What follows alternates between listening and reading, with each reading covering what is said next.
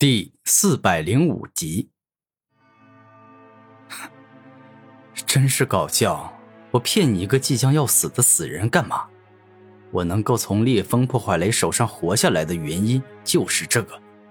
如果我真的仅仅是拥有料敌仙金的武魂能力，那么面对烈风破坏雷的大范围攻击，我根本躲不过呀。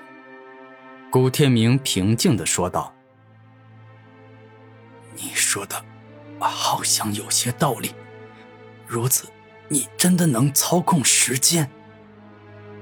叶王还是有些难以置信。也罢，看在你即将要死的份上，我就给你一次清清楚楚看到我动用时间武魂力量的机会。现在，动用你的黑魔腐蚀针攻击我吧，这是你最后一次使用它了。”古天明大声说道。咦！听闻此话，叶王也管不了那么多，右手一动，整个人转向身后，将黑魔腐蚀针径直攻向了古天明。也就在黑魔腐蚀针即将击中古天明时，古天明动用时间停止，硬生生停住了黑魔腐蚀针的时间，让他难以再动弹一下。你，你好像真的停止了时间。这种感觉不像是禁锢之力。叶王震惊的说道：“你还不是百分之百确定是吧？也对，这事该怪我。仅仅是停住黑魔腐蚀针的时间，看上去就跟禁锢术一样。现在我就让你见识一下，能够用肉眼看到时间之力的惊天动地之术——时间倒流。”下一秒，当古天明对叶王动用这招后，他整个人飞快缩小，马上就变成了一个小少年，然后又变成了一个七八岁的小孩子。对于身受重伤的人，哪怕天赋异禀，使用时间倒流起来也不会感觉很难。此刻，古天明对叶王使用的时间倒流，感觉消耗的灵力并不是很多。竟有这种事！我竟不知死活的得罪了这种大人物。到了此刻，叶王彻底明白了古天明的强大，那是他用尽一切力量都会被瞬间秒杀的存在。再见了，叶王！吞噬之矛。下一秒，古天明右手一动，轻轻摁在了叶王的头颅上。然后发动了吞噬之矛，以凶猛且强大的吞噬之力，硬生生贯穿了夜王的头颅，取走了他的性命。强制夺取。下一秒，古天明右手一动，摁在了夜王的肩膀上，而后发动了强制夺取的能力，将特殊的吞噬之力注入夜王的身体里，强制夺取对方的天赋能力。两分钟后，古天明强制夺取能力发动成功，叶王的遮天圣夜武魂归他所有了。哼，这一战感觉还是不够痛快。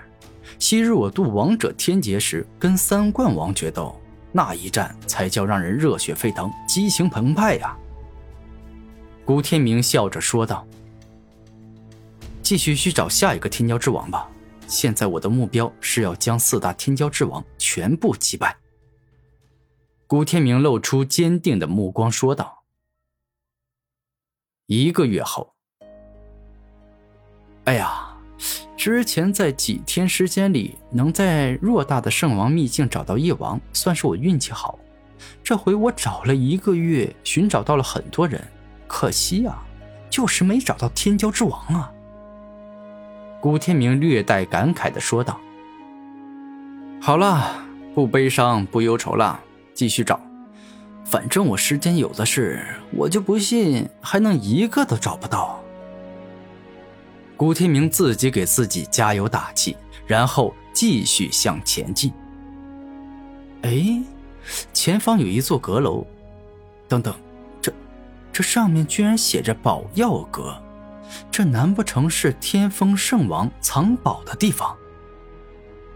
当古天明看到前方金灿灿的阁楼上面写着“宝药阁”后，连忙赶了进去。门开着，已经有人先进去了。不好，我也得赶快进去，否则宝药阁那么多宝贝，我一样也轮不到了。以古天明的实力，哪怕天骄之王在里面，也可以强抢。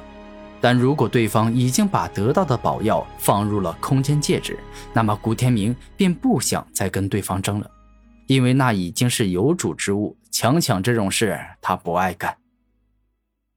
当古天明冲进宝药阁时，在这宝药阁的最深处，已经有一对兄弟提前赶到了。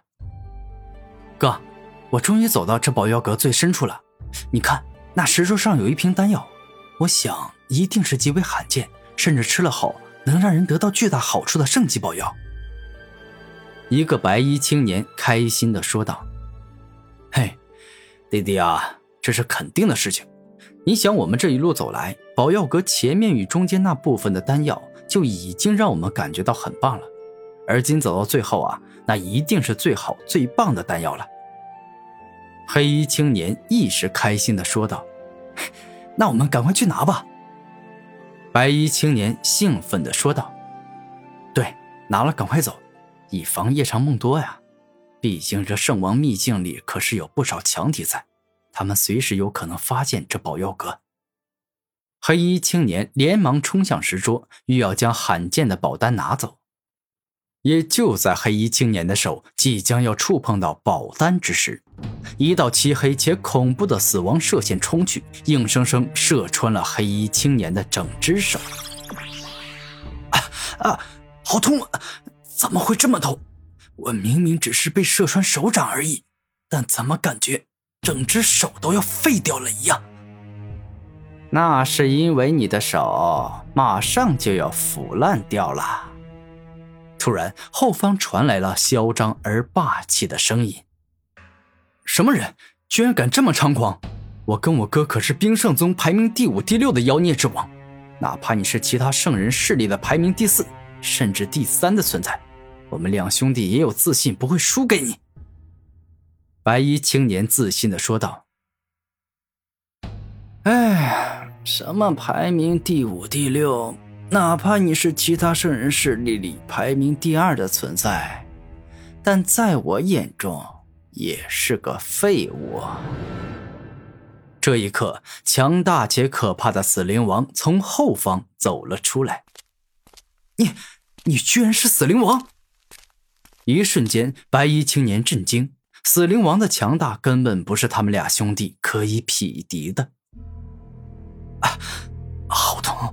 这死灵王说的没错，刚才他虽然仅仅是用蕴含死亡之力的射线贯穿了我的手掌，但残存在我手上的死亡之力却堪比天底下最可怕的腐蚀之力。